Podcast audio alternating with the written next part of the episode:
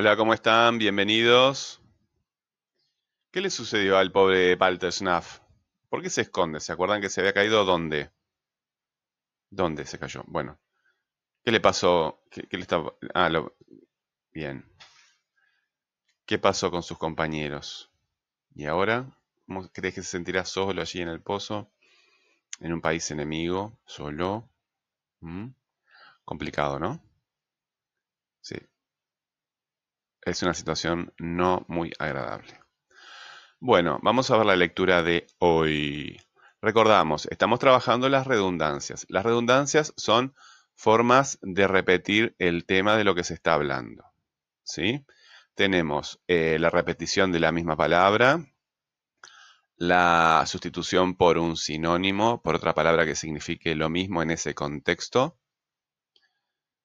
eh, la pronominalización, que es la sustitución o el cambio por una palabra gramatical, es decir, palabras que no significan nada, que solamente significan dentro de, esa frase en que está, de la situación, del contexto en que aparece.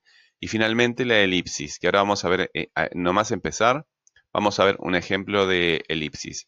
La elipsis es cuando quitas la palabra y no, la, no mencionas el tema porque ya está suficientemente conocido. Eh, a veces es necesario volver a repetirlo, pero cuando eh, se, conoce el tema de lo que se está hablando, no necesita repetirlo, entonces se elide. La elipsis es quitar la palabra, la palabra por repetida. Es lo que hacen todos ustedes, este, lo que hacen siempre cuando contestan eh, en un escrito, por ejemplo, que hay una pregunta y contestan con el dato suelto, ¿verdad? Sin, sin introducir el tema, sin presentar el tema del que van a hablar. Eso es elipsis, lo que hacen ustedes. Bien, Vamos con la lectura de, hoy. Hubo gritos cercanos, voces que se alejaban, el eco de un disparo. En silencio también se quedó él. Ahí está subrayada la palabra él. Vamos a ver qué dice el diccionario. Vamos a ver qué dice el diccionario de la palabra él. Está con tilde, ¿verdad? Está con tilde. Porque hay un él con tilde y un él sin tilde. Aquí en el diccionario dice él, ella, o sea que tiene masculino, femenino, pero también aparece acá el neutro ello, ¿verdad? Eh, acá en Uruguay lo utilizamos poco ello, pero significa lo mismo que eso. ¿Sí? Esos, esas, este, sería el pronombre que utilizaríamos para personas, para cosas. Y ellos, ellas, este, en plural, él, ella, en singular, es más bien para, para personas. Bueno, eh, la primera acepción dice pronombre, pronombre, pronombre no es nombre, ¿verdad? Cuando tú quieres hablar de otra persona, a veces usas el nombre, Juan, por ejemplo, María, pero también dices él, ¿verdad? E, él no es el nombre, es un pro, pronombre, pro, ¿verdad? Lo utilizas para referirte y la palabra él la utilizas para todas las personas, ¿verdad? Menos para ti, lo utilizas para todos los demás. Bueno, eh, es un pronombre entonces. Vamos a ver ahora en el texto a quién hace referencia. Y cuando ustedes este, utilizan el diccionario, no copien cosas que no entienden, porque acá esta definición dice forma que en nominativo precedida de preposición designa a la persona, el animal o cosa de que se habla. Por proposición a quien enuncia el mensaje y a su destinatario. ¿Verdad? Bueno, capaz que entienden esto. Quien enuncia el mensaje es quien produce el mensaje y quien habla, ¿verdad? Y el destinatario, el que escucha, ¿verdad? Al que, al que, se, que se dirige el mensaje. Eh, pero acá cuando dice forma eh, que nominativo o precedida de preposición, nosotros sabemos que no entendemos eso, entonces eh, hay que investigar un poquito y a veces hay que darse tiempo para tener otros conocimientos y entender lo que se dice ahí, ¿verdad? No copiamos este, ni repetimos cosas que, que no entendemos. Pero acá nos interesa esta parte cosa de lo que se habla, ¿verdad? Cosas de lo que se habla. ¿Qué es de lo que se habla? Se habla del tema, ¿sí? Se habla del tema. ¿Y qué tema este, se está hablando acá? Vamos ahí. En silencio también se quedó él. ¿De quién se está hablando en este enunciado, en este texto en general? ¿Verdad? ¿De quién venimos hablando? ¿Cuál es el tema? Es Walter, ¿verdad? Entonces, Aquí se lo está pronominalizando, ¿verdad? Pronominal, pronombre, pronominalización. Vieron que acá decía pron, pron, pronombre, ¿verdad? Pronombre. Eh, eso es una pronominalización, porque la palabra él acá quiere decir Walter, pero yo la saco del contexto y no significa nada, ¿verdad? Él, ¿a quién designa? Él, ¿a quién? ¿A quién? A nadie, ¿verdad? Entonces, este, esa palabra es una palabra que solamente tiene sentido gramatical. Bueno, sigo con la lectura. Hubo gritos cercanos, voces que se alejaban, el eco de un disparo. En silencio también se quedó él, mientras se le calmaba el corazón. Luego de unas horas decidió que no tendría más remedio que salir, porque, entre otras cosas, se estaba muriendo de hambre. ¿Se acuerdan que a Walter le gustaba comer? Se paró y asomó la cabeza con cuidado. No había nadie. Salió del pozo y tomó una decisión. Si no se topaba con su gente, se entregaría a los franceses y así acabaría la guerra para él. Pero tenía que encontrar el bendito castillo antes de que lo vieran los campesinos. Estos pueden ser muy brutos, pensaba. Tienen palos, horquillas para el heno, escopetas de caza, cuchillos. Si me ven, estoy listo. Espero que los soldados sean más civilizados. Mientras caminaba y caminaba sin saber a dónde iba, fue cayendo la noche y al fin vio lo que buscaba. Frente al castillo, ¿se acuerdan que ellos habían salido a, este, querían tomar un castillo que estaba ocupado por los franceses?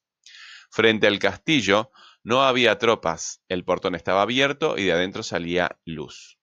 Lo que Walter no sabía era que el ejército enemigo se había retirado ante el avance prusiano, que los dueños de casa habían huido y que solo quedaban los sirvientes y cuatro soldados franceses que habían desertado de su regimiento, muy ocupados todos en darse un banquete con la comida de los patrones. Eso fue lo que vio apenas entró en el patio del caserón. Aquí Caserón también está marcado con un hipervínculo al diccionario. A ver qué dice Caserón, Caserón, Caserón, Caserón, Caserón. Estamos llegando. Bueno, muy bien. Dice Caserón, casa muy grande y destartalada. Bueno. El castillo parece que no estaba en buenas condiciones. Eh, Vieron que dice cas, cas, caserón, casa, son dos palabras que tienen la misma base el mismo tema, ¿verdad? ¿Se acuerdan que hablamos que las palabras también tienen un tema? Y bueno, acá caserón, ¿verdad? Que indica que es grande, que es grande. Pero casa y caserón eh, tienen el mismo, el mismo tema, tienen la misma referencia léxica. Y si miramos en el texto, dice frente al castillo, ¿verdad? Y después dice caserón, tenemos una redundancia, ¿verdad? Porque está hablando del castillo en este, en este, este pedacito, ¿verdad? Vamos a ver este, lo que, cuál es el tema eh, central de todo esto, de qué está hablando. Hay otros temas. Yo simplemente pongo un ejemplo de otra redundancia, porque acá tenemos sinónimos, ¿verdad? Castillo y caserón son sinónimos. Castillo es, además de eh, una casa grande, también es, ¿verdad? Un, una, una, fortificación militar, porque los jefes de los castillos eran los jefes militares del lugar donde estaban. Y Caserón es simplemente una casa, ¿verdad? Pero bueno, se refiere a lo mismo, tanto Castillo como Caserón. ¿Sí? Bien. Eh, esto fue lo que vio apenas entró en el patio del caserón. Una mesa larga, iluminada con candelabros, llena de comida, y una docena de hombres y muchachas tan entretenidos que no notaron su llegada. Hasta que él carraspió, y alzando el fusil sobre la cabeza, empezó a decir en tono prusiano, Señor Res, yo quiero. La respuesta fue inesperada. Los criados gritaron y salieron corriendo, mientras soldados alzaban las manos. El más viejo de ellos rogó, mientras acababa de tragar algo que le llenaba la boca. No dispare, señor. Somos sus prisioneros. Nuestras armas están en este rincón. Nosotros mismos nos encerraremos en la, bodega. Perdón. Usted solo tiene que atrancar la puerta se le hizo fácil a, Walter, ¿no? Se le hizo fácil. Copó el castillo él solito, ¿verdad? Este, copar quiere decir tomar posesión este, de forma violenta. De forma violenta. Bueno, este, por ejemplo, unos delincuentes compraron una casa, este, también la policía puede copar la casa porque lo hacen de forma violenta. Este, independientemente de la legalidad o ilegalidad de las acciones, este, son, desde el punto de vista de los hechos, lo mismo. Bien, eh, vieron que acá dice este, lo que Walter, ¿verdad? Aquí lo había pronominalizado, porque es un pronombre, ¿verdad? Es un pronombre, acá vimos que era un pronombre la palabra. Eh, y acá aparece el nombre de Walter. Es la diferencia entre pronombre y nombre, ¿verdad?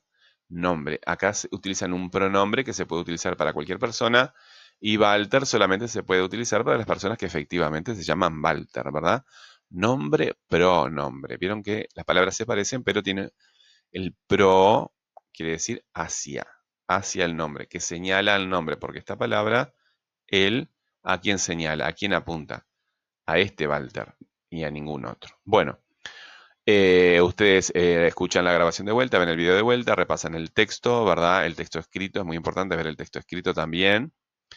Y hacemos esquema tomando temas, datos y fuentes. La fuente, Pablo Colazo, Los mejores cuentos de héroes, primera edición, La ciudad Buenos Aires, arte gráfico, otra vez tengo que corregir esto, me olvidé, eh, lo corregí en el otro y en este no. Ah, así están las cosas. Mayúscula acá porque es el nombre de la empresa, ¿verdad? Arte Gráfico Editorial Argentino, es una sociedad anónima, 2008. Bueno, invierte la información en preguntas, ¿verdad? En los textos, la información que tienen los textos la invertimos en preguntas. Eh, reescribimos el fragmento usando la información del esquema, ¿verdad? Del esquema que ustedes hacen, de tu esquema. Lee el texto, tu texto que produces en voz alta y asegúrate que suene bien. El texto tiene que sonar bien, tiene que verse bien y tiene que entenderse bien. Las tres cosas, ¿verdad? Bueno, y finalmente corregimos ortografía y puntuación, aunque al leerlo en voz alta nos damos cuenta de todas esas cosas, ¿sí? La actividad 2. A partir de una pregunta en la que inviertes información, genera respuestas que sean redundantes con ella usando repetición, sustitución, pronominalización y elipsis, ¿verdad? Las respuestas que generamos entonces, eh, tenemos una, pregunta y escribimos la respuesta. Una con repetición, una con sustitución, una con pronominalización y otra con elipsis, que esa es la más fácil. Eh, es lo que estamos haciendo en las clases, ¿sí?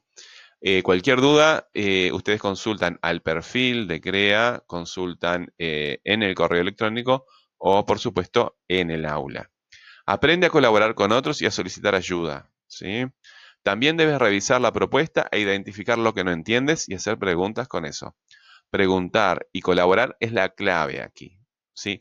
En, el, en Blogger les dejo más, este, más recomendaciones. Leanlas siempre, ¿verdad? Leanlas siempre, aunque sean repetidas, porque nos ayudan a entender eh, cómo funciona la cuestión. Bueno, chiquilines, hasta acá llega la clase. Eh, nos vemos por esos medios o, obviamente, en la clase. Que pasen bien. Chau, chau.